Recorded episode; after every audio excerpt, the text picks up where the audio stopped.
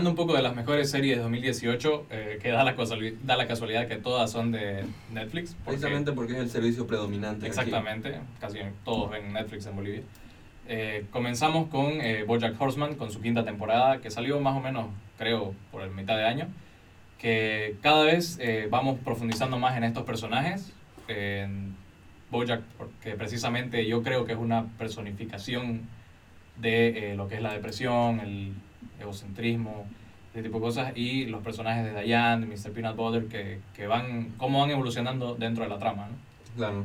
Y en mi opinión es una serie que cada vez va mejorando precisamente porque ves tanta la profundidad que tienen cada uno de los personajes que al principio tal vez parecían muy huecos, muy vacíos, pero ya logramos conocerlos mejor y logramos ver que tienen problemas, tienen profundidad, como habíamos dicho, y eh, es una serie que se atreve a cosas bastante interesantes. Un punto alto de la temporada es este episodio donde es básicamente un monólogo largo.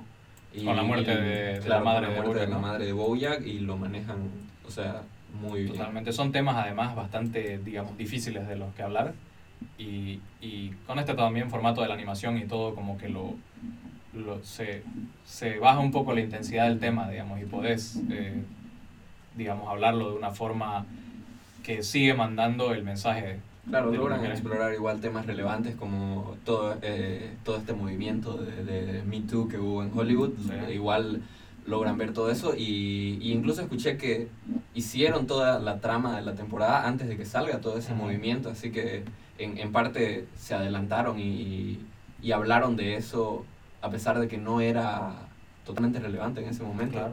Bueno, eh, pasando a otra de las series de, de, Netflix que fue bastante popular, al menos en Latinoamérica, eh, Luis Miguel, la serie, eh, que nos dio una, tal vez la, la, historia detrás de, de, todo lo que fue la vida de Luis Miguel, ¿no? O sea, todo, Pucho, por ejemplo, estaba hablando hace un momento de, de, que cómo te muestran toda la vida de Luis Miguel desde niño y las cosas por las que tuvo que pasar. Claro, en realidad la serie tuvo popularidad por este morbo de que nadie sabía mucho sobre la vida de Luis Miguel, claramente en la vida real, ¿no? Solo sabía biografías, eh, noticias, no oficiales, hasta, bueno, hay una, hay una biografía oficial de la cual se están basando también un poco, y bueno, de eso la gente lo, le llamó más la atención porque Claro, nadie sabía nada sobre Luis Miguel y ahora en la serie lo ves cómo, cómo fue su infancia, cómo que desde niño su padre lo explotó, porque realmente es una explotación. Eso tiene un muy buen antagonista, ¿no? Sí, su padre, el villano de la serie, tremendo villano, realmente llegás a odiarlo, sentís empatía un poco por Luis Miguel, así como diciendo, mandarlo a la reverenda tal. Y a pesar de que Luis Miguel, digamos, como persona, al menos de las noticias que salían, no, no, lo, no lo tenés como una tan buena persona, Luis Miguel o sea, por noticias que salían así de que el tipo le pedían autógrafos y el tipo te decía, claro, dame mil dólares y te lo firmo. Sí. También la noticia de lo de su hija, que estuvo con una fan, que igual sale en la serie. No, por eso se vuelve interesante. creo que el, el, mayor punto es el morbo de las personas que tenía al saber. Claro, a través de la vida enigmática de Luis Miguel. Claro. También igual se decía de que Luis Miguel pedía, cuando él se alojaba en hoteles de distintas partes del mundo, que los empleados y la gente que tenía acceso a él no le vea los ojos.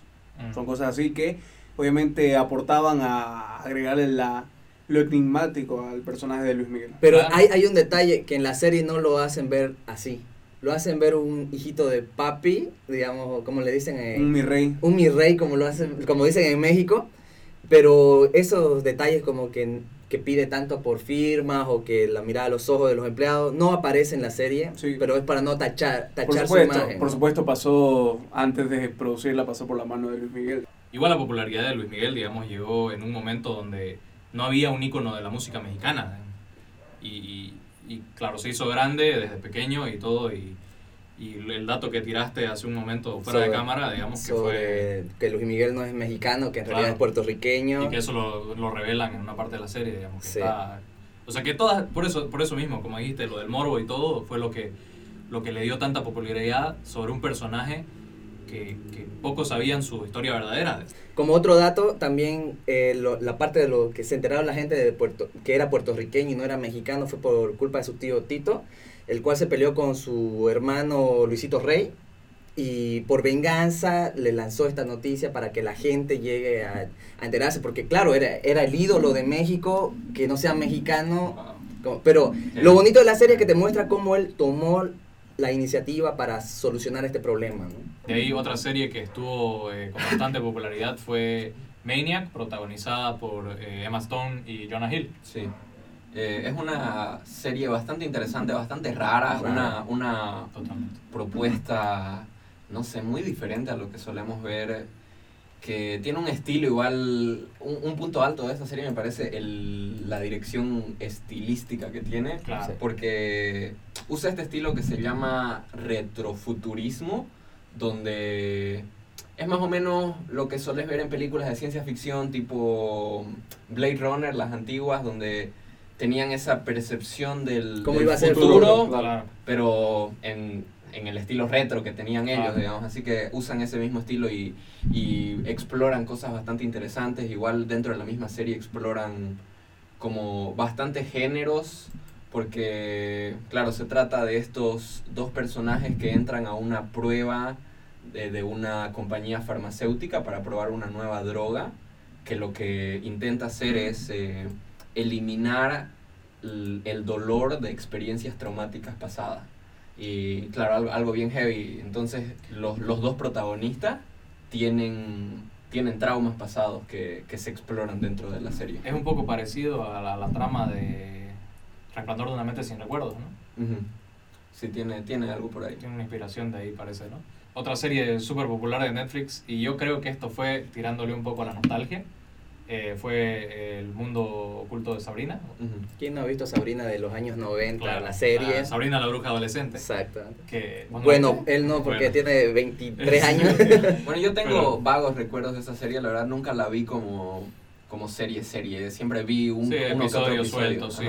Eh, básicamente, esta, esta versión de Sabrina es eh, una, una versión mucho más oscura. Ya no es Sabrina la bruja adolescente eh, aunque sí, en, la serie es un adolescente, pero aquí ya vemos una representación de uno de los cómics que creo del mundo secreto. del mundo oculto de Sabrina que eh, es bastante más oscuro más centrado en el tema de la brujería de todo lo, lo satánico digamos involucrado. Y a mí es una de las cosas que más me gustó de esto, el tema del diseño de producción, de, de los sets, de todo, cómo representaron ese mundo de oscuro, oscuro de, de, la vida de Sabrina.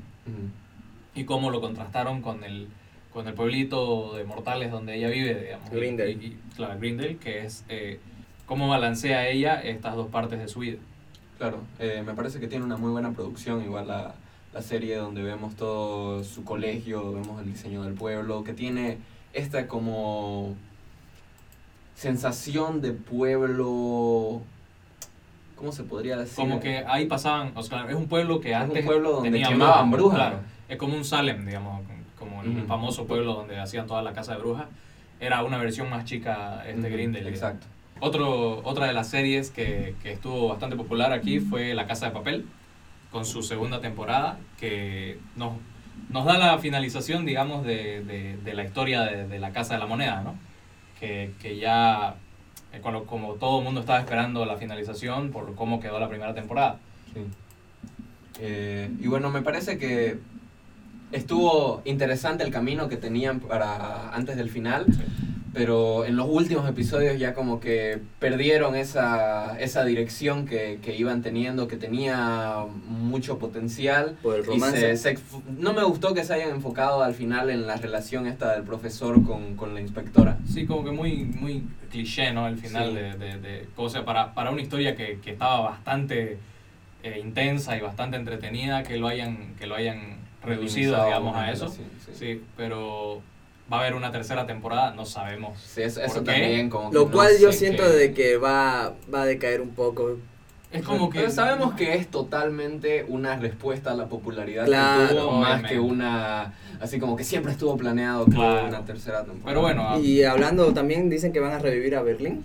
Ahí ya, desde ahí dije que va a ser algo raro. Más como un flashback o algo así. Claro, va a volver el personaje, pero... Veremos, veremos. sería muy cómo, cómo sale todo esto.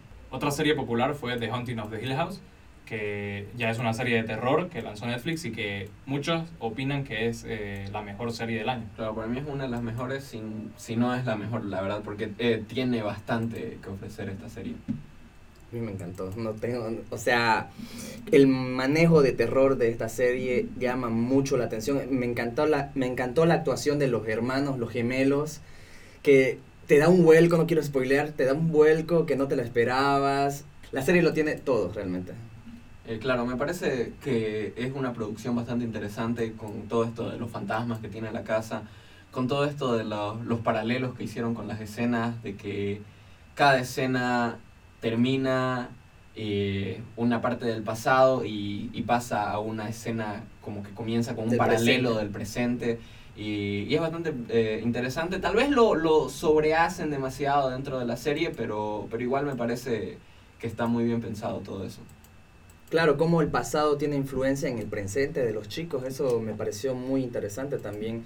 Por ejemplo, lo que cuando eran niños encontraron una escritura entre el medio de las paredes no sé si se acuerdan de esa parte, y que tenía relación con, con el presente. No, me, pareció espectacular. Otra serie bastante popular fue Better Call Saul, que ya con su quinta temporada, donde ya el personaje de Jimmy McGill ya comienza, comienza a realizar las cosas que, que ya son más características de, de Saul Goodman, ¿no? ¿Qué vos qué pensás de Better Call Saul? a mí me parece una muy, un muy buen spin-off de esta serie que al principio la gente no sabía cómo iba a ser, pensaba que iba a ser muy comedia, pensaba que el personaje no daba para tener su propia serie, pero la verdad que eh, Gilligan lo ha, lo ha, manejado muy, muy bien. Este personaje ha hecho una historia muy interesante. Eh, y a lo largo de las temporadas igual hemos visto ese, ese cambio, esa evolución que ha tenido el personaje desde desde el, abogado fracasado que vivía la sombra que no sabe claro que vivía la sombra de su hermano hasta ahora que ya tiene como su, su balanza del bien y el mal ya está como un poco más apegada a lo que es su personaje en, en, Breaking, Bad. Breaking Bad. Claro. ¿Y cómo, cómo lo abordarán esto en la película de Breaking Bad que va a salir ¿no? el próximo año? Uy, tengo miedo sobre eso. Yo también. Tengo miedo de una película que o puede salir muy bien o puede salir muy mal. Igual mucha gente tiene un poco la duda de que si va a ser un spin-off, si va a ser una película que sucede después. ¿Por qué? Porque hay personajes que ya murieron, hay personajes que es, muy complicado enganchar ahí. Y aparte, otra cosa, este, no sé si funciona totalmente según mi opinión. ¿Por qué? Porque es muy difícil, obviamente ha habido cinco temporadas de Breaking Bad con la cual ha construido los personajes y resumirlo eso en, dos horas, dos horas y media es muy, complicado. Muy complicado y espero que esté a la altura. La trama de la película eh, va, a va, a tratar de justamente la vida de Jesse Pinkman luego de los, de los eh, eventos de Breaking Bad. Ah, entonces no murió, no fue arrestado. No, ah, simplemente sale, sale libre de donde estaba y eh, la película nos va a llevar de ahí hacia adelante, a ver cómo, supongo cómo cómo él va a recoger su vida de, de, de, de, cómo lo afectó todo. Cómo lo afectó todo, claro. Y bueno, la última serie de la que vamos a hablar sería The Good Place, que es una comedia que está en Netflix ahora. Y claro, actualmente está en su tercera temporada, todavía siguen dando, siguen saliendo episodios cada semana.